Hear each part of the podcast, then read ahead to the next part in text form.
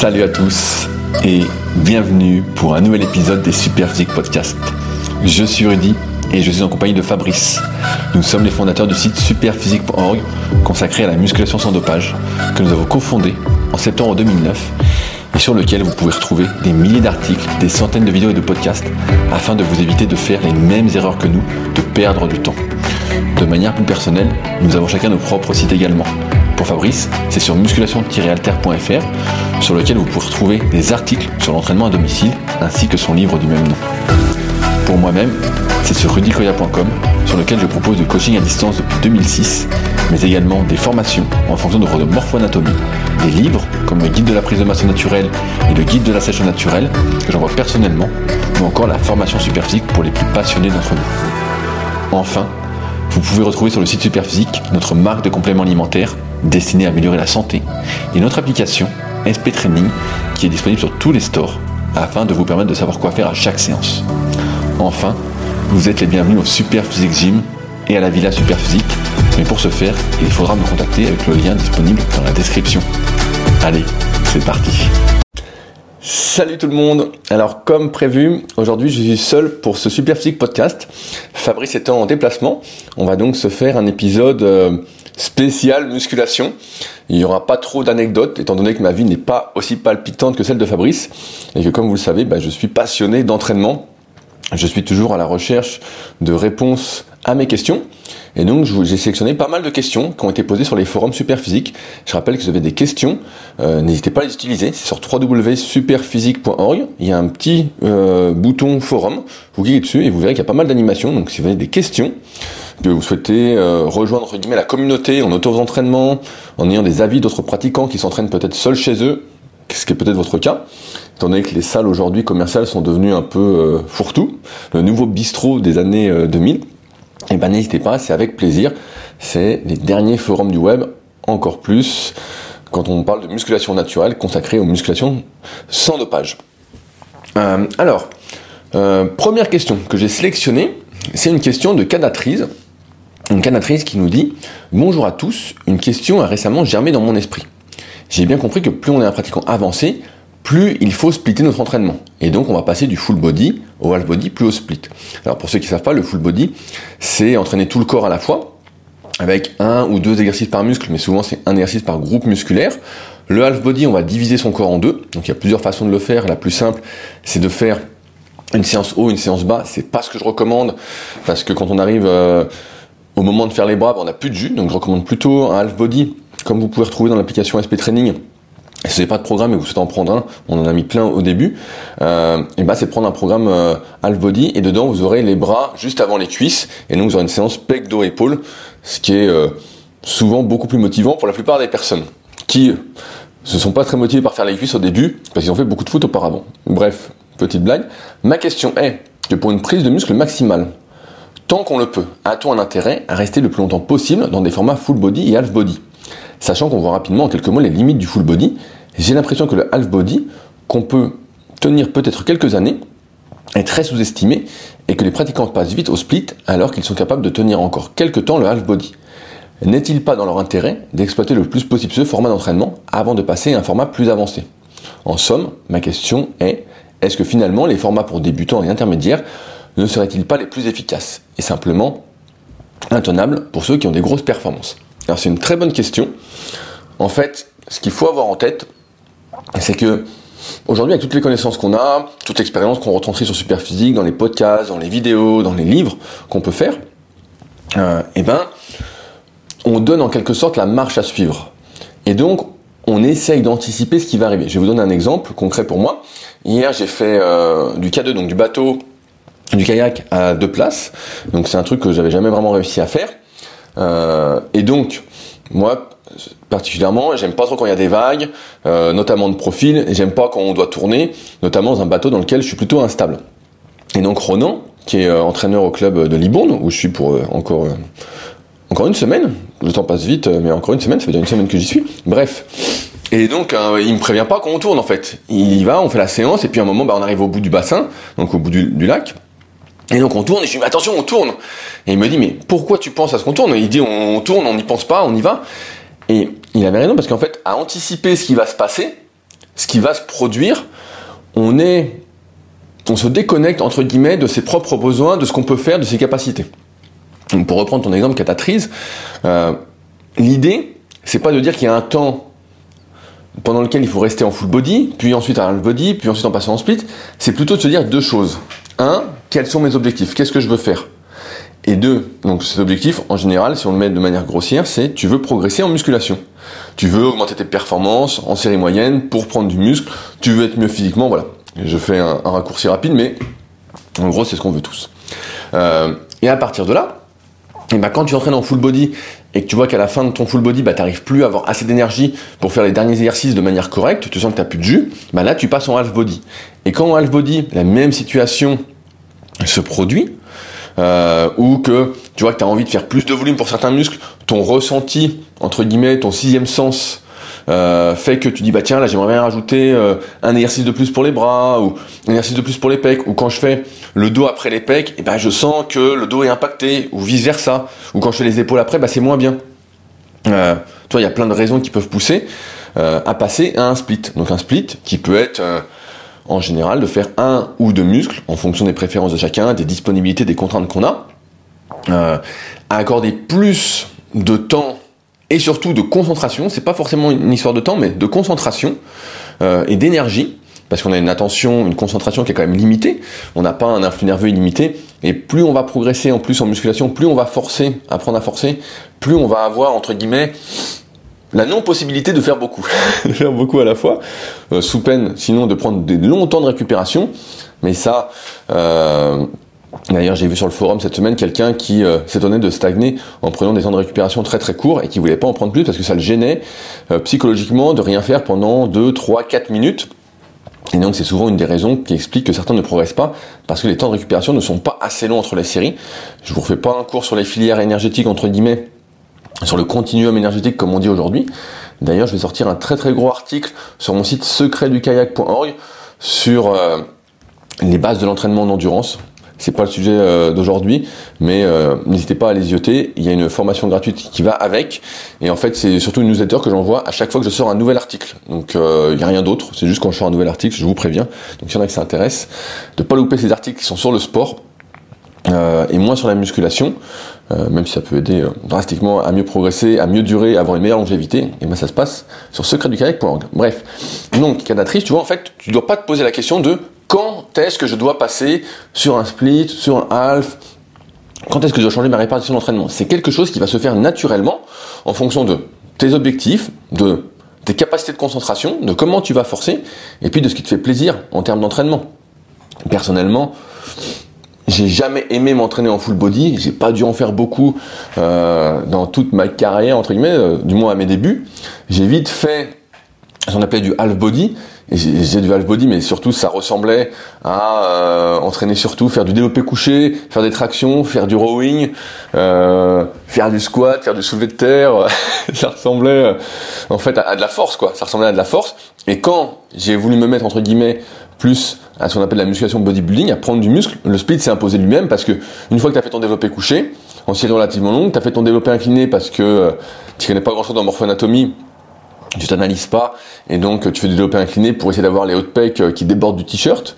Puis après tu fais tes écartés ou ton pull vert et puis après tu fais peut-être un, peu de poulie parce que t'es es content de gonfler gonfler. Je me souviens d'ailleurs la première année où j'étais en salle donc j'avais 16 ans et donc bah la première année c'est l'année où j'ai vraiment euh, stagné, euh, pas progressé du tout et où je m'entraînais mais comme un fou en fait. comme il y avait plein de machines que chez moi dans mon garage bah j'avais pas, j'avais juste un banc, j'avais une cage à squat quand même, j'avais réussi à, à avoir une poulie haute, une poulie basse voilà, ça se résumait un peu à ça, hein, ce que j'avais un repose-barre réglable en hauteur. Euh, et bah, je suis arrivé, il y avait plein de machines, plein de machines, et donc j'avais envie de tester, de les faire à chaque séance, et j'en arrivais à faire des séances que pec, que dos, mais je faisais, euh, je sais pas, 1h15, 1h20 de pec, mais je faisais 6 exos, quoi. Il y avait, je me souviens, il y avait une machine convergente euh, pour une déclinée convergente. Elle était vachement sympa et comme je l'avais en dernier, et eh ben je faisais le dégressif jusqu'au max, puis après bah, j'étais gonflé comme un ballon, sauf que ça restait pas parce que j'avais je n'avais pas vraiment connaissance de euh, ce qui comptait le plus pour prendre du muscle, à savoir la progression en série moyenne. Moi, tant que je gonflais, j'étais content. Et donc ça a été une année euh, riche en enseignements, riche en erreurs, qui m'a permis d'apprendre pas mal de choses. Bref, donc cannatrice, les choses vont se faire naturellement, et t'as pas à penser à se dire, euh, voilà, qu'est-ce qu'il faut que je fasse, qu'il faut pas que je fasse, tu t'entraînes et tu dois te connecter à toi-même, même s'il y a des bases en musculation. Si en half body tu progresses et t'es bien à chaque exo, tu vois que tout va bien, et eh ben continue. Et si tu vois que ça commence à être difficile, que ça te plaît pas particulièrement, que tu prends pas trop de plaisir, et ben voilà, tu, tu changes. Mais souvent, d'expérience, on en arrive tous à la même conclusion. C'est pour ça qu'aujourd'hui, quand je vois euh, des études ou des formations entre guillemets qui sont vendues sur la musculation, euh, autres que les nôtres, bien évidemment, et ben je vois souvent qu'on on dit voilà la meilleure fréquence pour prendre du muscle, c'est deux à trois fois par semaine chaque muscle, mieux faire moins de volume, tout ça. C'est parce que la majorité des gens qui font de la musculation aujourd'hui, dont vous faites peut-être partie, ont pas un niveau suffisant, ont pas les capacités de forcer suffisamment pour mériter cette récupération. Moi j'aime bien dire, comme pour les temps de récupération entre les séries, il faut mériter sa récupération. Et à partir de là, plus on va forcer, plus on va mettre lourd, plus l'intensité, entre guillemets, et le volume vont être importants. Euh, ça va impacter l'organisme plus fortement, et donc plus on va avoir besoin de récupération euh, entre les séances. Et c'est pour ça que voilà, bah, c'est rare qu'un pratiquant avancé ou des pratiquants avancés fassent partie d'une étude scientifique, surtout euh, sur du court terme, ils vont pas s'entraîner différemment de ce qui marche entre guillemets pour eux. Et comme je dis, on arrive souvent à la même conclusion pour tous les pratiquants avancés en musculation qui veulent vraiment se transformer, qui sont pas particulièrement doués et donc ont besoin de faire un certain volume d'entraînement. Je rappelle les trois facteurs de l'hypertrophie qui sont la tension mécanique, donc les poids qu'on utilise, le stress métabolique, euh, c'est le temps sous tension durant la série, mais également durant la séance et enfin la progression. Quand on réunit les trois, et ben voilà, c'est là qu'on progresse, c'est là qu'on prend du muscle progressivement et donc quand on trouve son optimal sur lequel je vais revenir un petit peu après avec une question de Seb, eh ben il n'y a pas de raison d'en changer. Donc c'est pour ça que la plupart des études sont pour moi vraiment très très très faussées et que si on les lit vraiment en entier, ce que peu de personnes font, on se rend bien compte qu'elles ne s'appliquent pas forcément à nous, surtout que les études, chaque fois on fait une moyenne. Et donc dans cette moyenne, si vous ne le savez pas, euh, si on prend 10 personnes, eh ben, il va y avoir 3 ou 4 personnes non répondantes, il va y avoir peut-être 5 euh, personnes qui euh, ont des résultats moyens, qui ont progressé, et puis un qui surperforme.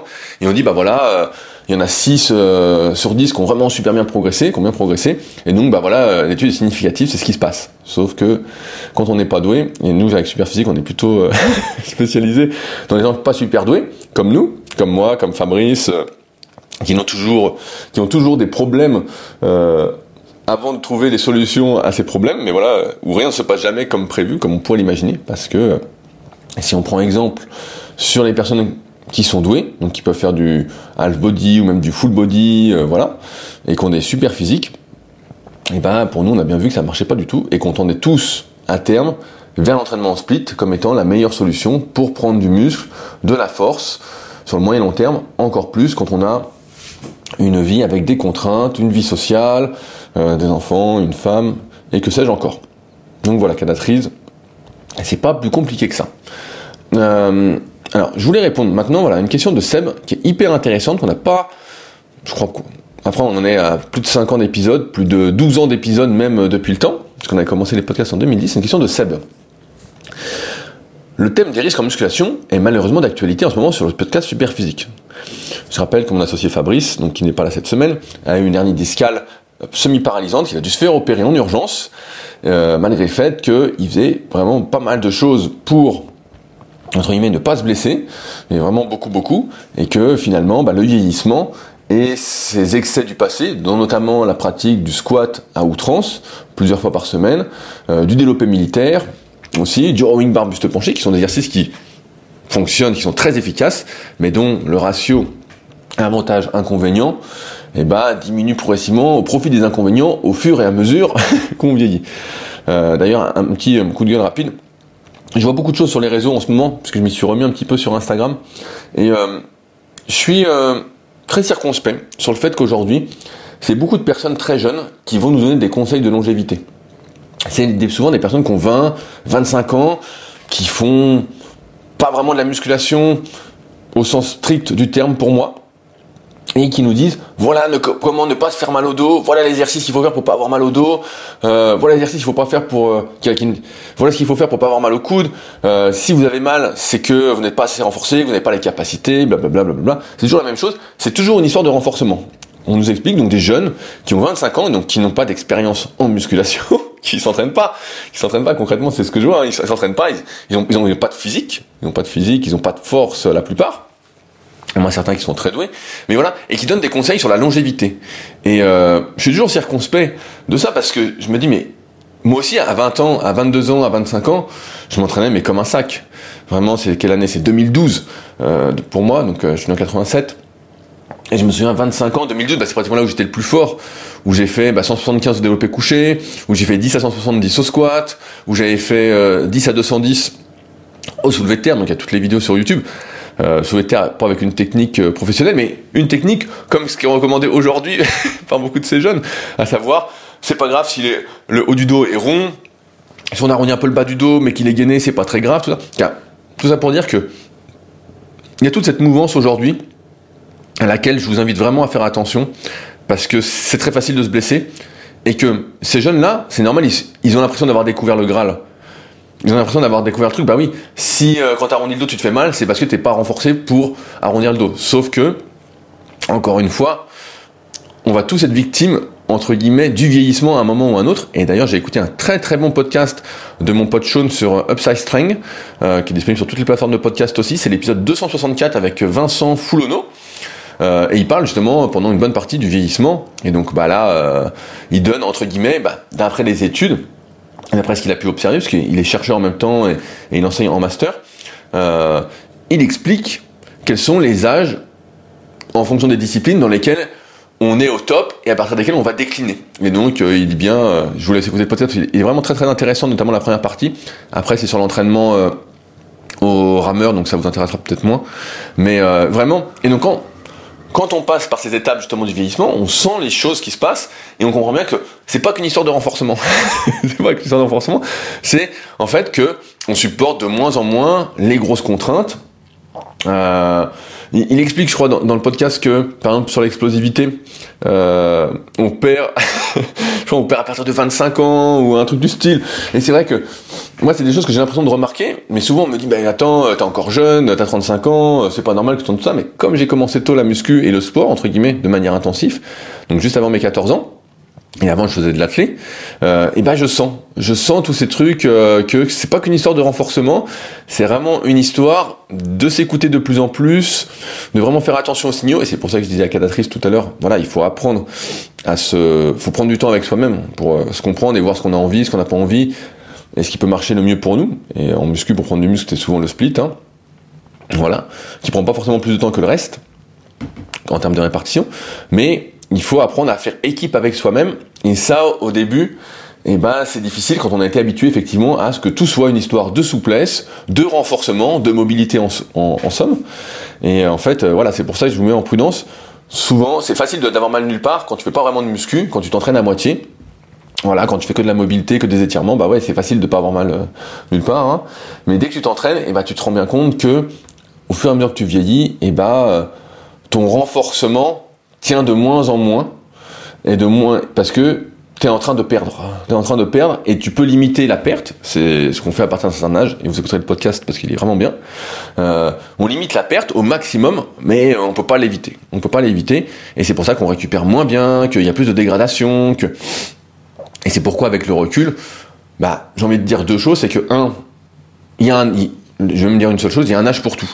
Il y a un âge pour tout tout en sachant qu'il y aura des conséquences, comme euh, les a vécu Fabrice, pour ceux qui euh, sont pas spécialement euh, hyper solides, sont pas. Euh, donc c'est toujours quand on fait un exercice, quand on fait un, entraînement, de se dire bénéfice-risque. Est-ce que ça a un intérêt pour moi ou pas, ou est-ce que ça n'en a pas? Est-ce que ça n'en pas? Et à partir de là, eh ben on va choisir de faire ou pas en connaissance de cause. Alors, je reviens sur mon petit euh, coup de gueule, voilà, maintenant que c'est fait. Attention donc à ceux qui s'entraînent pas et qui sont jeunes et qui ont euh, découvert l'eau chaude. Euh, alors Seb, vos conseils étaient d'éviter certains exercices et d'utiliser des séries longues, si on cherche à favoriser les articulations. Mais il y aura peut-être une autre piste que vous pourriez aborder lors d'un podcast, les exercices en statique. On peut aussi appliquer les principes de la musculation. Si on considère qu'un mouvement prend 3 secondes, autour de 15 secondes, on travaille sa force, autour de 30 secondes l'hypertrophie et d'une minute l'endurance. Je rappelle sur les trois facteurs de l'hypertrophie que la moyenne c'est entre 30 et 60 secondes de temps sous tension.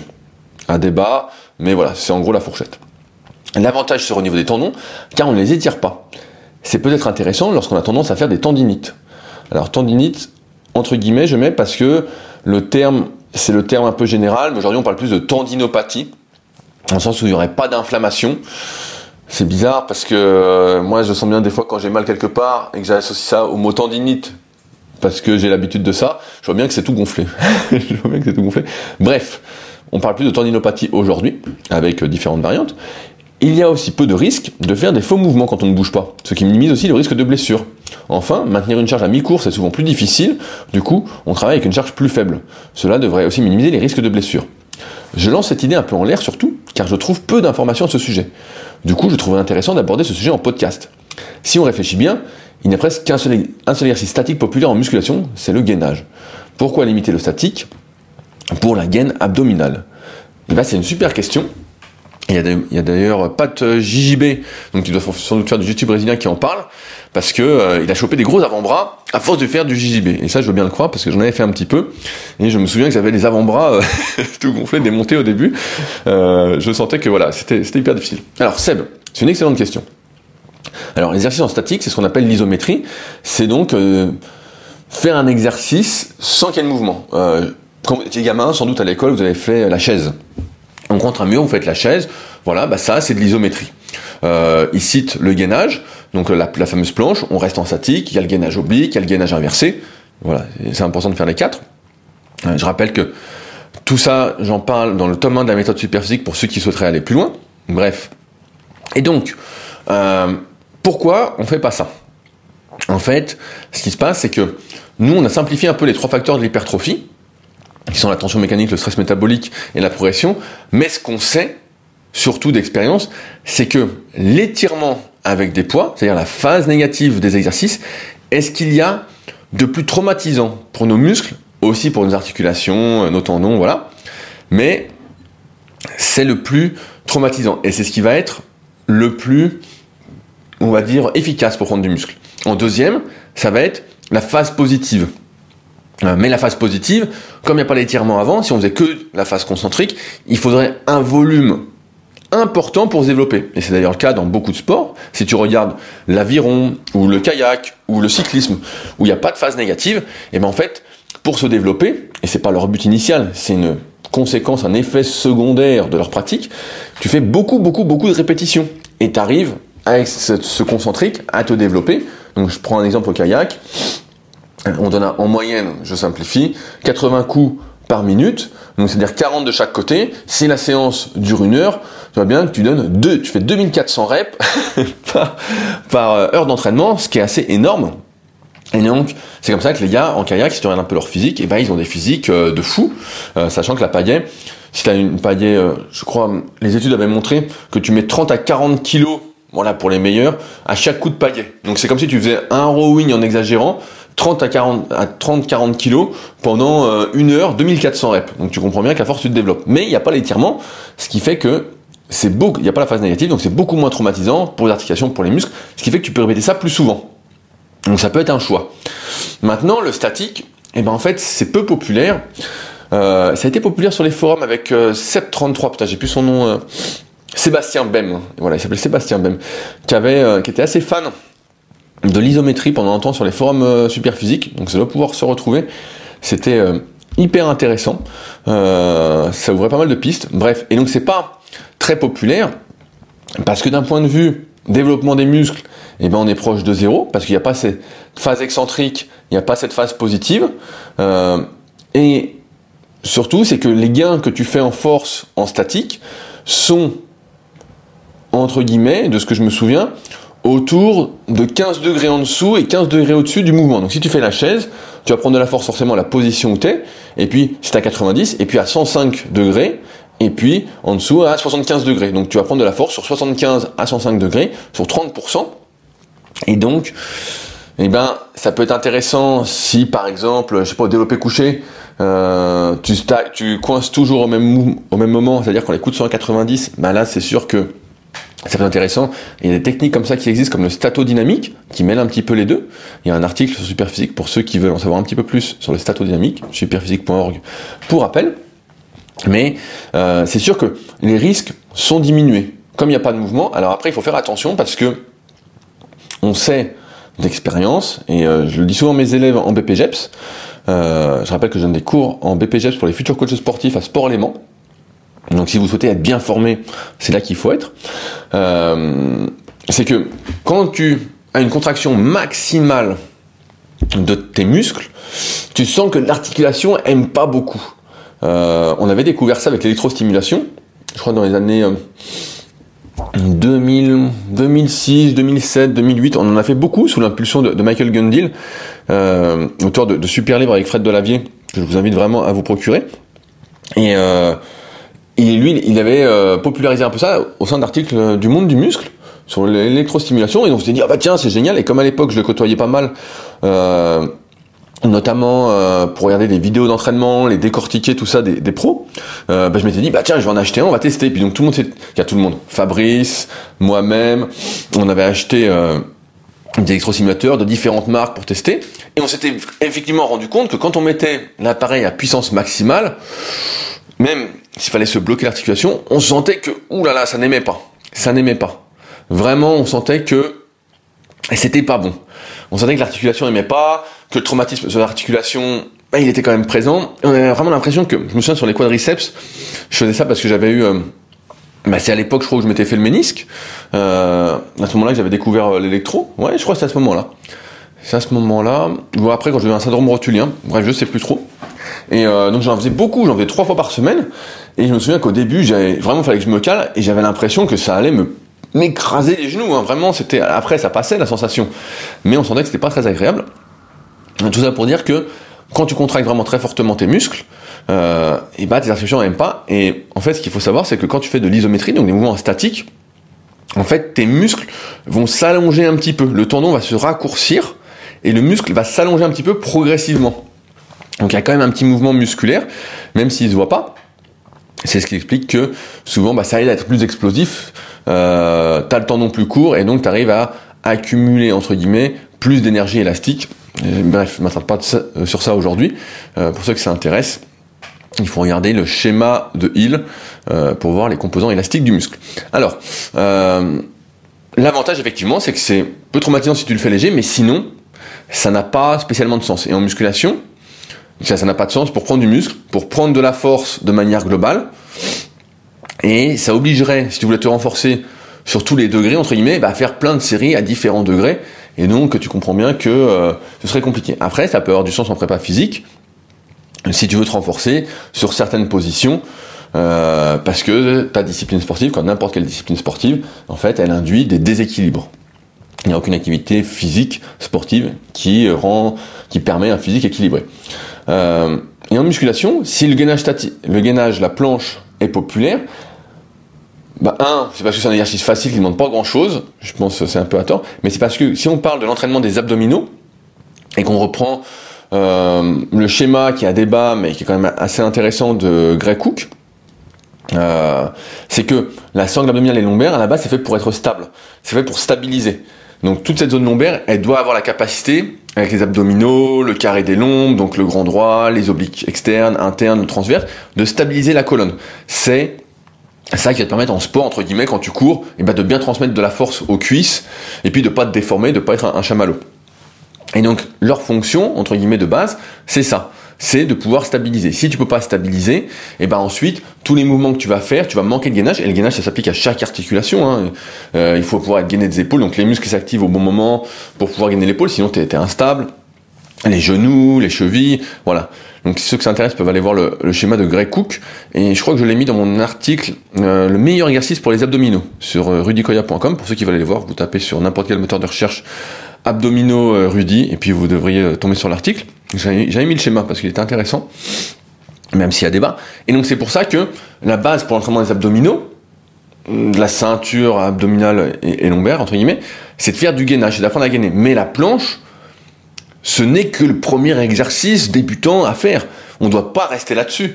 Fabrice faisait ça à un moment, pour ceux qui écoutent les podcasts depuis longtemps, euh, ces fameux 12 minutes d'exercice statique pour les abdominaux, c'est bien.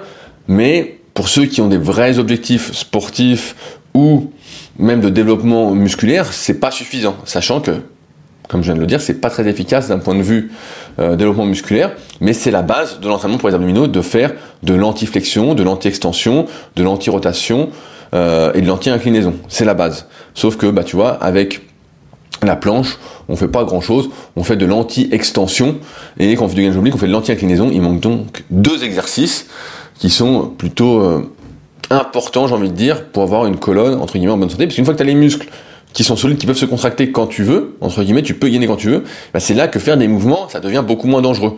Si t'as pas de muscles et pas de gainage et que tu fais des mouvements, t'arrondis, t'inclines, tout ça, en fait, bah, les mouvements sont pas supportés par tes muscles, et donc c'est tout le reste qui trinque. Et donc on pourrait se dire, bah voilà la solution pour pas avoir mal au dos. Sauf que bah tu vas vieillir. tu vas vieillir et qu'à un moment, bah, tes muscles seront de moins en moins forts, même si tu peux ralentir ce vieillissement euh, en faisant des choses. Mais ça, c'est de manière individuelle. Donc voilà, Seb, c'était une très bonne question, mais c'est pour ça qu'on fait pas de, de statique. Alors, une autre question que j'ai sélectionnée, c'est Linearity qui dit euh, qui stagne au bout de trois mois. Alors, c'est intéressant. Euh, je vous lis euh, rapidement ce qu'il a mis parce qu'il a écrit un pavé. Donc ça fait deux, deux semaines. Alors j'ai commencé la musculation début septembre. Pendant deux semaines, je testais un peu tout. Et à partir de mi-septembre, j'ai commencé à appliquer un programme diète que j'utilise encore. Donc on est en décembre, donc ça fait trois mois.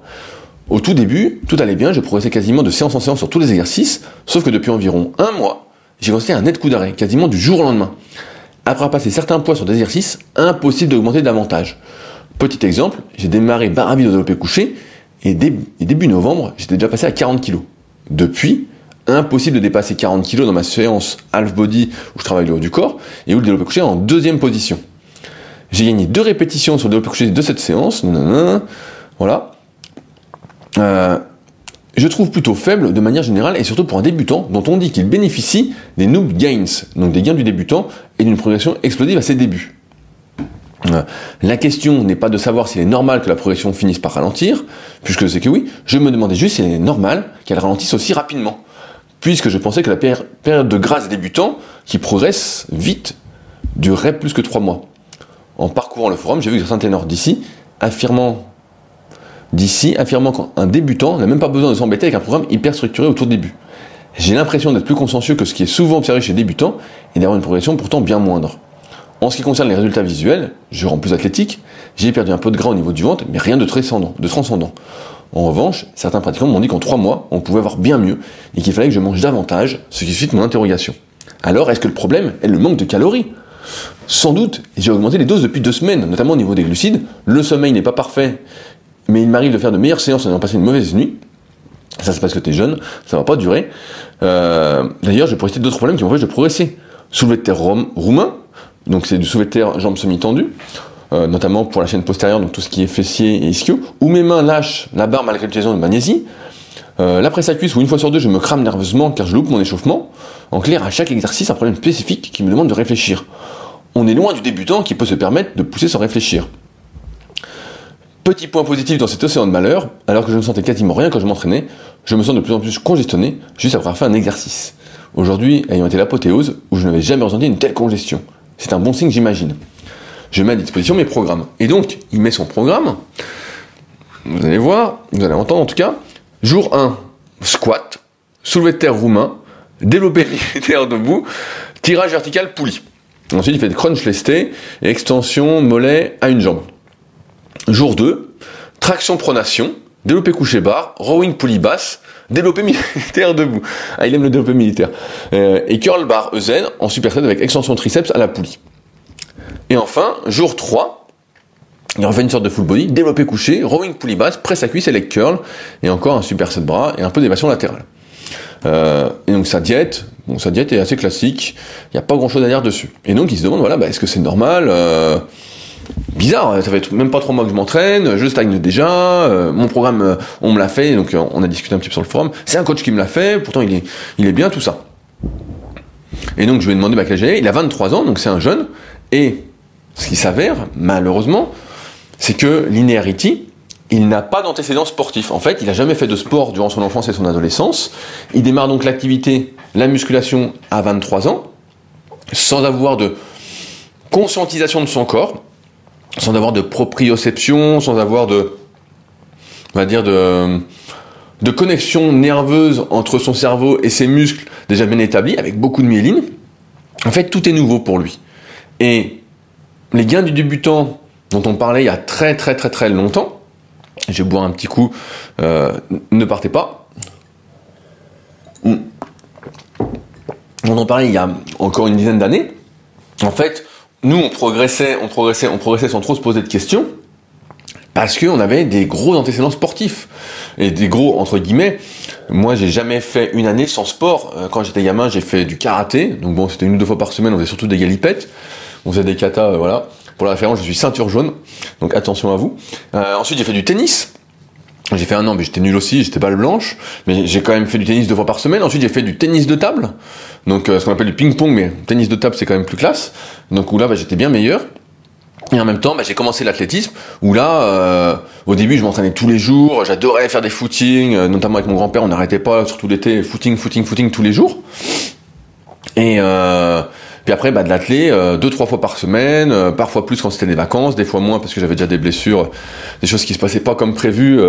je me disais, est-ce que c'était normal ou pas, mais bon, voilà.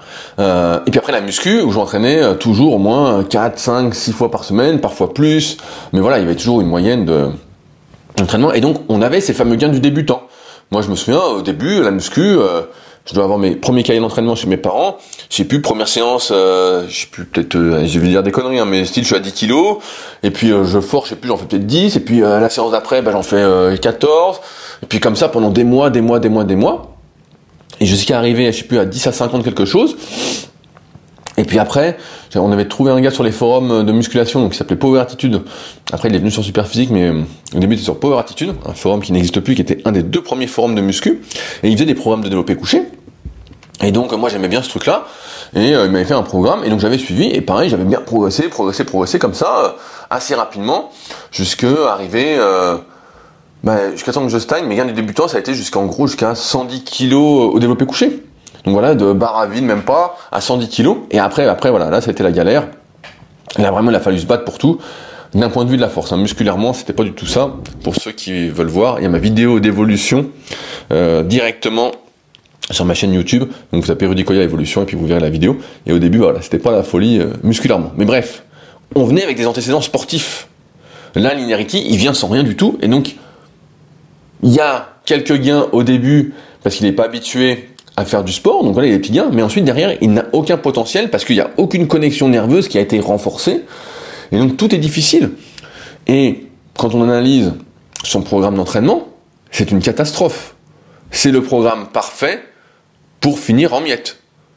Je doute fortement, en plus, d'expérience, étant donné que je coach depuis 2006, que je fais de plus en plus de coaching premium, donc ce qui consiste à venir au Super Physique Gym et où j'analyse votre morphoanatomie, votre analyse articulaire. Bientôt, je ferai une analyse euh, neuroposturale puisque je suis la, formation Labo RNP en ce moment. Et euh, si Seb m'écoute, euh, la partie sur les nerfs crâniens, c'est gratiné, c'est gratiné, hein, va falloir, va falloir bosser. Bref, et et donc j'en vois de plus en plus de gens, et je peux dire que quand on n'a pas d'antécédent sportif, faire un squat arrière, bah franchement, dans 90% des cas, on va faire un squat qui ressemble à rien. On va prendre beaucoup de risques pour faire des mouvements qui ressemblent à rien, et c'est pour ça que l'une des meilleures phrases que j'ai entendues ces dernières années, c'est il faut régresser pour progresser, et donc un débutant, on le mettrait plus après analyse ou même sans analyse, si c'est un programme voilà, générique sur le net, on va faire du squat gobelet, et progressivement peut-être du squat avant s'il voulait, et après, on discuterait possiblement du squat avec ce qu'on sait aujourd'hui. Je ne mettrai pas au squat arrière. Mais peut-être des fentes, euh, des fentes bulgares, mais d'après sa cuisse, voilà, plein de variantes pour travailler le bas du corps. Euh, après, il fait du soulevé de terre roumain. Alors là, alors là, c'est le jackpot quand même. Squat arrière, soulevé de terre roumain et développé militaire, c'est le combo magique pour se détruire rapidement. Surtout qu'un programme, encore une fois, et c'est ce que j'apprends beaucoup à mes élèves PGEPS, ça doit partir d'un bilan à la base. Ça doit partir, au mieux, ça doit partir d'un bilan. Et ce bilan, notamment quand vous avez les gens en vrai, là, ce programme, c'est fait par un coach qui voit en vrai, il doit faire un bilan. Qu'est-ce que tu peux faire? Qu'est-ce que tu peux pas faire? Est-ce que tu peux bouger? Est-ce que tu as des douleurs? Voilà. On... Sinon, c'est pas un programme personnalisé, c'est un programme générique. Et les programmes génériques, eh ben, il y a beaucoup mieux sur le site Superphysique ou sur l'application SP Training. Euh, bref. Donc là, ce programme, il est destructeur. Donc c'est normal qu'il progresse pas, qu'il ait pas bien du débutant, parce que là, il passe pas entre guillemets, beaucoup de temps à développer ses connexions nerveuses. En fait, c'est comme si, comme il n'est pas dans ses sens sportifs, il devait tout développer, et comme si son corps entier était un point faible. Et on sait que quand on est un point faible globalement, eh ben, ce qu'il faut faire, c'est des répétitions, des répétitions, des répétitions, du volume d'entraînement pour justement fortifier, c'est pas le mot exact, mais pour bien faire comprendre, fortifier euh, ces connexions nerveuses, qu'il y ait de plus en plus de myéline, que ce soit de plus en plus facile d'utiliser ses muscles. Et comme il le dit, bah là, il commence à avoir ses premières sensations, signe que justement euh, son réseau nerveux se développe. Mais c'est ça qu'il faut faire. Et là, il fait très très peu de volume pour chaque muscle. Il fait trois séries de 8 à 12 de tirage vertical à la poulie. Donc de traction à la poulie haute. S'il veut du, euh, un grand dorsal, il veut être en V de la portion externe du grand dorsal, ouais, bah, il faut qu'il fasse un peu plus de séries, puis qu'après qu'il fasse peut-être du rowing à un bras avec halter, ou à la machine, et puis ensuite dans la même séance peut-être euh, du rowing à la poulie basse avec euh, une prise suffisamment large. Bref, il y a plein de choses à faire. Là, il en fait certainement pas assez, et il fait 4 exercices par séance, plus 2 bonus, mais il fait 4 exercices par séance. C'est pas de l'entraînement. C'est trop peu. Et comme tout à l'heure on parlait cadatrice, un full body au début quand on débute, c'est 6, 7, 8 exos. Un half body, bah, c'est au moins c'est au moins 6 exos, 6, 7 exos, et euh, vraiment important. Donc là, moi le conseil que je peux donner à Linearity, s'il m'écoute aujourd'hui, c'est pas sur un half body, avec au moins 6 exos par séance, et avec des exercices qui ciblent plus tes muscles. Pareil, des tractions pronation, 4 séries de 5 à 8 répétitions, avant de réussir à utiliser son dos pour faire des tractions, il faut des mois et des mois, voire des années d'apprentissage, à moins d'être très doué, d'avoir des antécédents, d'avoir fait de la gym, comme on peut voir pour certains. Mais sinon, à un débutant, on ne lui fait pas faire des tractions en pronation, ou alors il va tirer tout sauf avec le dos. Et d'un point de vue, et ça peut s'entendre pour d'autres objectifs, mais si l'objectif c'est de prendre du muscle, ça n'a aucun sens. Ça n'a aucun sens de faire ça. Vraiment, c'est, ça n'a pas de sens. Donc tout le programme est à revoir et à jeter à la poubelle. Il n'y a absolument rien qui va. Vraiment, il n'y a, rien qui va, il n'y a pas de travail. Euh, il n'y a rien, il manque tout, il manque tout. En fait, c'est difficile, mais voilà. Donc le programme ne va pas, et il n'y a pas de lien du débutant parce que tu débutes complètement l'activité sportive, et c'est normal parce que tu n'as pas de, comme dit euh, Daniel Coyle, le talent c'est la répétition, et en fait tu n'as pas de répétition. Donc pour l'instant tu n'as pas de talent. Mais heureusement tu as 23 ans, et à ton âge, tu n'es pas encore en vieillissement, et donc tu vas construire beaucoup beaucoup de connexions, beaucoup plus facilement que quand on est plus vieux. Même si après on continue à en construire, c'est juste qu'on perd plus vite ce qu'on n'entretient pas. on le perd beaucoup plus vite, alors qu'à 23 ans, on perd pas trop vite. Et sinon, je finis là-dessus, c'est pas la bouffe qui te limite. Euh, là, c'est l'entraînement qui va pas du tout. L'entraînement, un bon entraînement, c'est quelque chose qui doit te donner faim. Ça doit te donner faim. Alors bien sûr, pour certains, il faut forcer, forcer, forcer. J'en parle dans le guide de la prise de masse naturelle, qui est un de mes livres que je propose sur euh, rudicoya.com. D'ailleurs, ceux qui commandent actuellement, euh, j'enverrai à partir du 26, euh, parce que je rentre le 23 de Libourne et que j'ai pas les livres avec moi. Mais donc ils seront envoyés le 26, donc juste après Noël, comme ça, je suis sûr qu'ils arrivent. Et comme d'habitude, ils seront dédicacés personnellement. C'est moi avec mes petites mains en plus qui les dédicace et qui va à la poste ensuite. Donc c'est vraiment de l'artisanat. Bref, donc là, c'est l'entraînement va pas. C'est ce qui fait que c'est pas le problème de la diète. Et en même temps, bah, les gains du débutant, ils sont surestimés aujourd'hui pour beaucoup. Ils existent pratiquement plus parce qu'il n'y a pas d'antécédent sportif. Voilà l'inerity, rien de rien malheureusement de, très surprenant. Euh, il, faut se, méfier euh, de ce qu'on peut entendre un peu partout, c'est souvent des conneries, euh, et t'as bien fait de venir sur les forums super physiques. voilà, comme ça maintenant, ça va être beaucoup mieux. alors, une autre question qui va un peu dans le même sens, c'est le quadra, qui dit Est-ce que tu penses que certains corps ne sont pas faits pour la musculation dans un but d'hypertrophie et n'iront que vers une faible progression ou des blessures? Tu certains ont un corps fait pour l'endurance et d'autres des efforts courts et les tendons articulations qui vont avec. Eh ben écoute, c'est un excellent sujet parce que c'est exactement ce que je crois et ce que mon expérience m'a démontré. Comme je disais, bah, j'ai entraîné des milliers de personnes et euh, j'ai bien, bien vu, je vois toujours des grosses différences de réponse à l'entraînement. Comme j'étais là sur les études scientifiques, euh, quand on dit voilà la conclusion, on, utilise la moyenne, mais on va dire que je prends un exemple à la con on va faire 5 séries de 10 au développé couché à, euh, à 10 gars. Voilà. Et on va mesurer bah, combien de force ils prennent au développé couché euh, sur leur série. Et puis, euh, s'ils prennent des pecs. Voilà, ils vont mesurer ça, je sais pas comment, mais bref. Et donc, là-dedans, ça se trouve, tu vas en avoir, et je dis une connerie, 4, il va rien se passer. tu vois, ça va durer 6 semaines. Voilà, ils vont presque rien prendre. Il y en a même, qui vont régresser. il y en a même qui vont avoir mal aux épaules. Voilà, ils vont avoir tous les désagréments, ils vont pas progresser. Euh, ils vont avoir mal aux épaules et ils pourront plus en faire. Voilà. donc il y en a quatre comme ça. T'en as. Ensuite quatre qui eux vont progresser un petit peu. Ils vont avoir une progression entre guillemets normale en six semaines. Ils vont peut-être gagner 2 à 3 kilos sur leur développé couché. Euh, en série, euh, voilà, parce qu'ils sont semi-débutants, et puis qui réagissent bien au 5 x 10. Et puis, comme je disais, il y en a un ou deux ils vont progresser à fond. Et ensuite, qui vont peut-être prendre, eux, au lieu de prendre 2-3 kilos, ils vont prendre 10 kilos. Et ensuite, ils vont faire la moyenne, ils vont dire, bah alors 10, 10, et puis 4 compris 2, ça fait 8, ça fait 28, 28, euh, les autres, ils ont rien pris, donc sur 10, on divise, et donc ils vont dire, voilà, avec le 5 x 10, en moyenne, les gens prennent 3 kilos euh, au développé couché en 6 semaines, avec euh, euh, ce format de répétition. Donc voilà comment ça marche. Et donc, évidemment, quand tu lis les études, tu dis, bah ouais, putain, bah voilà, c'est ça qu'il faut que je fasse. Sauf que dans la réalité, bah, effectivement, je vois des personnes qui se dépouillent à fond, qui sont vraiment très très sérieux, bah, comme euh, Linarity qui avait vraiment une diète euh, carrée, qui a un programme même s'il est très perfectible, euh, qui est quand même assez sérieux, a priori sur ce qu'il fait. Et ben en fait, euh, qui vont pas réagir, et d'autres qui, avec presque n'importe quoi, c'est le signe noir. Pour j'aime pas trop ce truc-là. J'ai vu passer ça un coup là, le signe noir, ou moi j'appelle ça la méthode chinoise, le super chinois. C'est le gars, il s'entraîne, il sait même pas ce qu'il fait. J'ai souvent des exemples, je vais pas les citer, mais des exemples, je dis bah tiens, comment ça fait que tu fais ça? Je pose des questions, comme je suis euh, toujours à la recherche de, réponses et euh, d'ouverture d'esprit pour euh, tester de nouvelles choses toujours. Sait-on jamais qu'il y a des secrets que j'ai pas découvert Et donc, tu poses des questions et les gars disent bah je sais pas, je m'entraîne. Ouais, mais comment tu fais pour progresser? Ah bah quand je sens que c'est léger, ça monte, je mets plus. Ok. Et donc moi je me rappelle mon expérience personnelle c'est jamais devenu léger.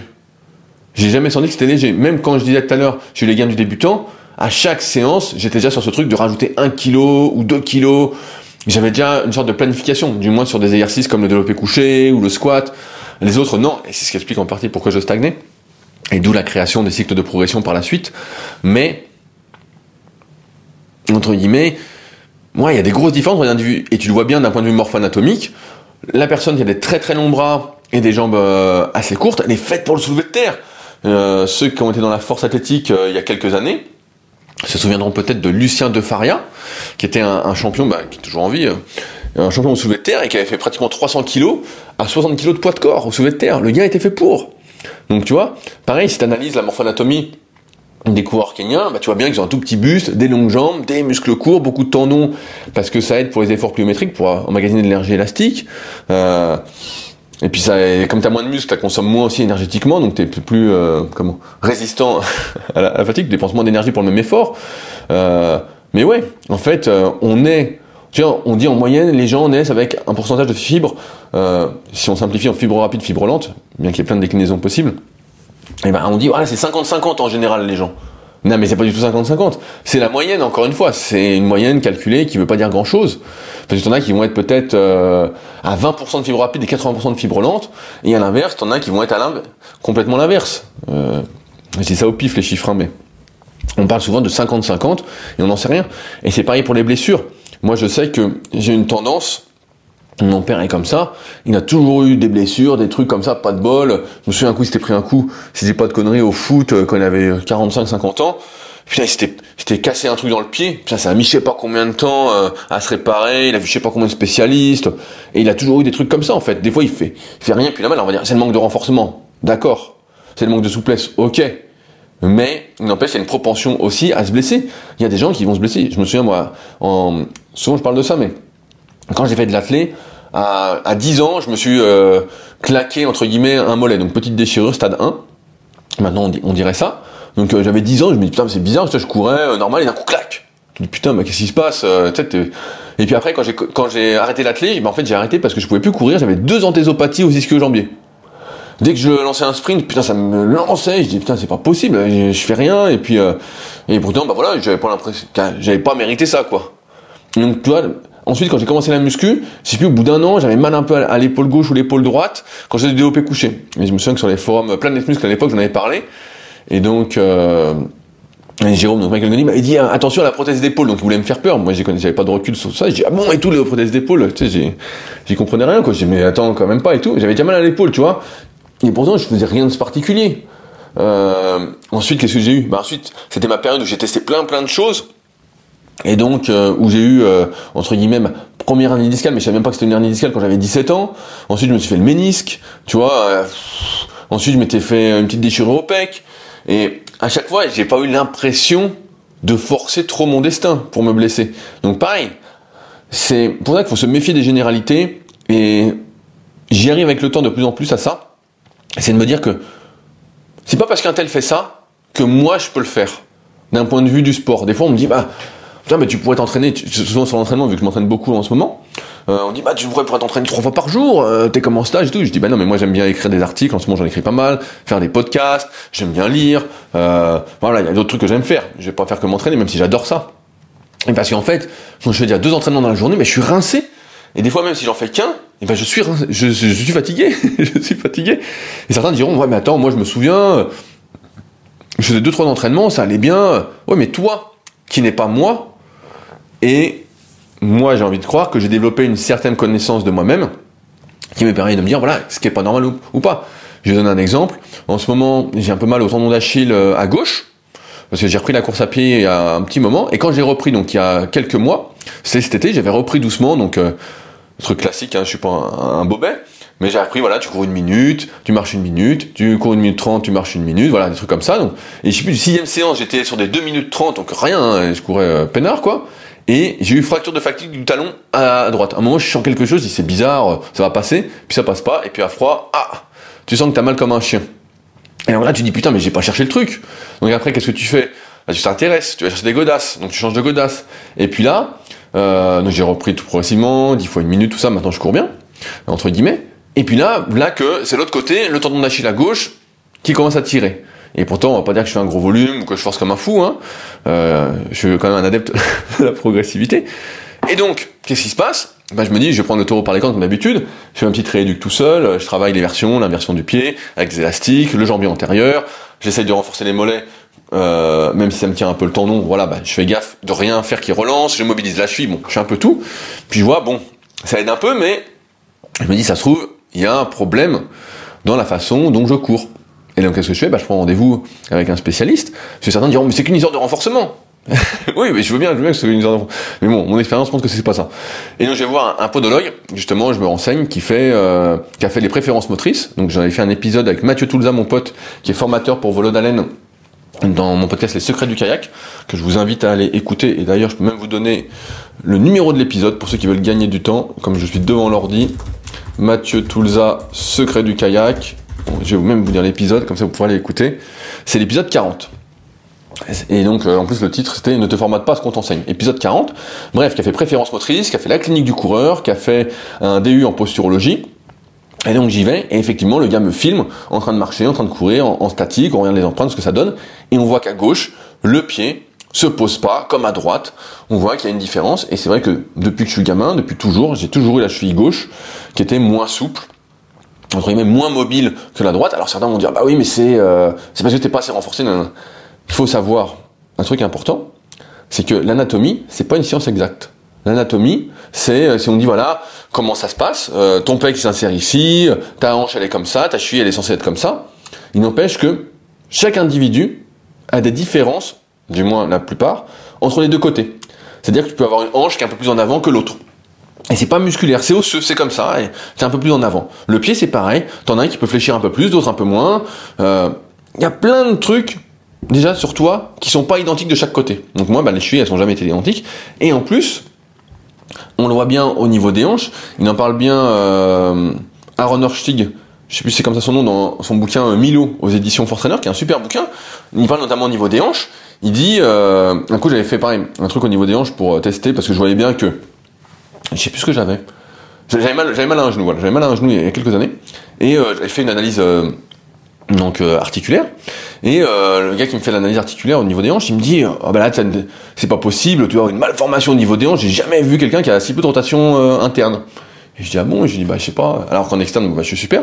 Et c'est vrai qu'après tu t'intéresses aux hanches, et donc tu te rends bien compte que en fonction de l'individu, ta hanche va être plus ou moins antériorisée ou postériorisée. C'est comme ça, c'est comme elle. Et moi, elle est très postériorisée. Et donc ça implique forcément des grosses différences par rapport à autrui. Mais l'anatomie C'est comme le reste, c'est une moyenne. On a pris, on a pris 100 gars, on dit, ah bah voilà, il y en a 50 comme ça, 25 comme ci, 25 comme ça, voilà, bah la moyenne, c'est ça. Ils, sont là. Sauf que c'est peut-être pas toi.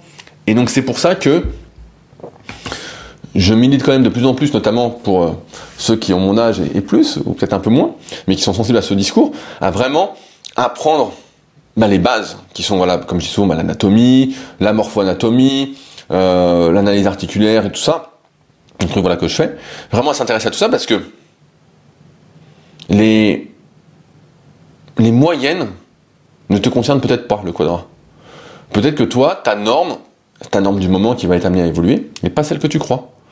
Et donc ouais, il y a des gens, pour l'hypertrophie, tu les vois, moi j'en ai déjà vu, hein, ils ont tous les muscles longs, euh, ils ont de l'influx nerveux, euh, j'en vois un dans ma promo euh, justement à, à Balaison, on l'appelle Big Mac, voilà ce sera son petit son, Big Mac. Bah, le mec, on a fait son analyse, le mec il est fait pour la muscu. Franchement, le seul truc de cours qu'il a, c'est ses trapèzes moyens et inférieurs qui pourraient être un peu plus larges. Et encore, en, en chipotant, hein. Et tout est long. Et forcément, bah, le gars, il s'entraîne. Il sait savait pas trop pourquoi il faisait tel ou tel exo. Il faisait beaucoup de volume d'entraînement. Voilà, bon, bah, ça, euh, on sait que naturellement, euh, ça aide pas mal, hein. Et bah ouais, euh, le gars, il s'est bien développé. Il fait 160 au coucher. Il doit faire 45 ou 46 de bras. Il est relativement sec. Voilà, il y a pas de, il doit faire 200 au squat, 180 trucs du style. Mais voilà, le mec est bien, quoi. Il y a pas, et à l'inverse, t'en as, ils vont être la morphologie kenyane. donc moi, ce que j'appelle sauterelle dans la méthode super physique ou dans mon guide de la musculation naturelle. Un super bouquin que vous pouvez trouver dans toutes euh, les bonnes librairies et vous pouvez offrir à Noël. Euh, donc vous ne serez pas déçus. Et bref, et donc ils sont sauterelles qui ont des jambes longues, un buste court, des bras longs, et puis euh, comme par hasard, bah, quand t'as des bras, des segments longs, t'as les muscles courts qui vont avec. Bah, t'as pas les muscles longs, c'est l'inverse. Et donc là, bah, c'est sûr que t'es pas fait pour la muscu. Et comme aujourd'hui la muscu c'est devenu une mode, c'est le nouveau bistrot, bah tout le monde veut faire de la muscu, de la muscu, de la muscu, alors que t'es peut-être pas fait pour, et que l'épanouissement que tu vas trouver dedans, il va être compliqué. Mais sinon, à un moment où tu sais un peu tout ça, bah, tu comprends que t'es pas comme le voisin, et puis tu t'entraînes pour toi, en essayant d'atteindre, entre guillemets, suivant tes envies, ta motivation, tes objectifs, ton meilleur niveau, ce que tu peux faire au mieux, parce que de toute façon, c'est tout ce que tu peux faire, c'est faire au mieux, en fonction de ce que la nature t'a donné, et bien sûr, après on aime bien les belles histoires du style, ah, il était pas doué au départ, mais il a beaucoup travaillé, il a réussi. Ok, mais il y a aussi ce truc-là de, euh, comment on pourrait dire, de euh, le travail, va euh, révéler un potentiel. T'es répondant ou pas à l'entraînement. Tu vois, c'est ce truc-là. C'est t'as ton potentiel de base, t'as ta réponse à l'entraînement et ta réponse à l'entraînement jusqu'à quand? Il y a un moment, t'as épuisé entre guillemets, comme je dis souvent, ton nombre de divisions euh, cellulaires. Et puis, euh, bah, tu vois bien que ah, t'es un palier, t'es un palier quoi. Tu vois bien que. Enfin, alors après, tu peux t'investir plus tout ça pour continuer, hein, réduire ce que tu fais à côté, tout ça, c'est toujours pareil. Hein tu réduis les divisions autour euh, pour euh, les concentrer où tu veux. Mais euh, ouais, ouais, donc euh, bien sûr, bien sûr, on est tous faits plus ou moins. Mon grand-père disait un truc quand j'étais gamin, ça m'avait marqué. Il m'a dit, on, est tous doués pour quelque chose, le tout c'est de trouver pourquoi. Et voilà. Et après, bah, tu t'épanouis. Après, rien n'empêche. Là, on parle de muscu. Tu fais de la muscu, même si t'es pas fait pour. Et bah, c'est quand même moi, moi, je trouve ça super plaisant de faire de la muscu, mais même si je suis pas super fait pour à la base, et j'ai dû forcer la nature à chaque fois forcer, forcer m'investir vraiment euh, drastiquement. Et c'est d'ailleurs ce qui se passe. Moins t'es doué, comme une héritier, entre guillemets, plus tu dois t'investir, que ce soit l'alimentation, l'entraînement, améliorer tes connaissances, ne rien laisser au hasard. Et c'est aussi pour ça que Superphysique existe. C'est parce qu'on est dans ce cas avec Fabrice et avec beaucoup d'autres. Parce que s'entraîner au petit bonheur la chance, ça marche pas. Et quand même, il faut plus s'investir. Et quand il y a des gens qui disent, ah bah c'est toujours les plus maigres qui s'investissent le plus, c'est bizarre, non, non, non. Bah oui, parce qu'en fait, quand t'es pas doué, t'essayes de comprendre pourquoi et t'essayes d'être assez rigoureux sur ce que tu fais, à l'inverse de quand t'es doué, où souvent, surtout comme muscu, il n'y a, pas grand chose à gagner, à moins que tu fasses de la force ou de l'altéro, mais voilà. Euh, on parle pas du bodybuilding parce qu'ils sont tous dopés, ou presque, à moins d'être dans une fédé naturelle, entre guillemets. Euh, et ben, euh, t'as rien à gagner, donc euh, finalement, tu fais les efforts, t'es rigoureux, tout ça, et puis tu vois bien jusqu'où tu vas. Mais c'est vrai que c'est euh, assez injuste, hein, mais la vie est injuste, j'arrête pas de le dire, euh, personne m'écoute, personne ne veut l'intégrer. Donc ouais, t'as des facilités à te blesser, moi je sais que les blessures, ça peut vite arriver si tu fais le con. Et donc c'est pour ça que souvent, euh, je peux en parler en connaissance de cause, et dire comment je me suis guéri, et ensuite, ça attire des gens qui ont les mêmes blessures, et donc je teste de les guérir, on devrait les soigner en adoptant de nouvelles habitudes. Et puis quand ça marche, bah, je vous partage euh, ça, euh, soit dans mes formations, soit dans des articles, soit, euh, soit dans des consultations ou des coachings, encore une fois, premium, au, Super Physique Gym. Donc voilà, le quadra, oui, c'est ça la dure vie, et surtout qu'en plus, on est amené à évoluer, donc c'est pas pour rien que plus tu vieillis, plus les gens vont vers des activités d'endurance, parce que tu perds en plus de l'explosivité. tu, perds tout ça, même si ça peut se conserver un peu plus que euh, la dégradation naturelle en faisant de la plumétrie ou des efforts intenses, mais pareil, là, attention à être bien échauffé. Voilà. Mais, euh, allez, je m'arrête là parce que je vois 58 minutes, le temps est vite passé. J'espère que vous avez passé un bon moment, comme d'habitude. Et puis, euh, si vous avez des questions, bah, n'hésitez pas sur les forums super physiques. Merci d'avance à ceux qui laisseront des commentaires sur la version de podcast. Et puis nous, de toute façon, on se retrouve la semaine prochaine, peut-être avec Fabrice, peut-être sans Fabrice, pour un nouvel épisode. Allez, salut si vous êtes encore là, c'est que vous avez sans doute passé un bon moment. Si vous avez des questions sur les sujets que nous avons abordés aujourd'hui, ou que vous souhaitez partager votre expérience, ne vous privez pas, c'est avec plaisir dans la partie commentaires sur SoundCloud ou sur YouTube.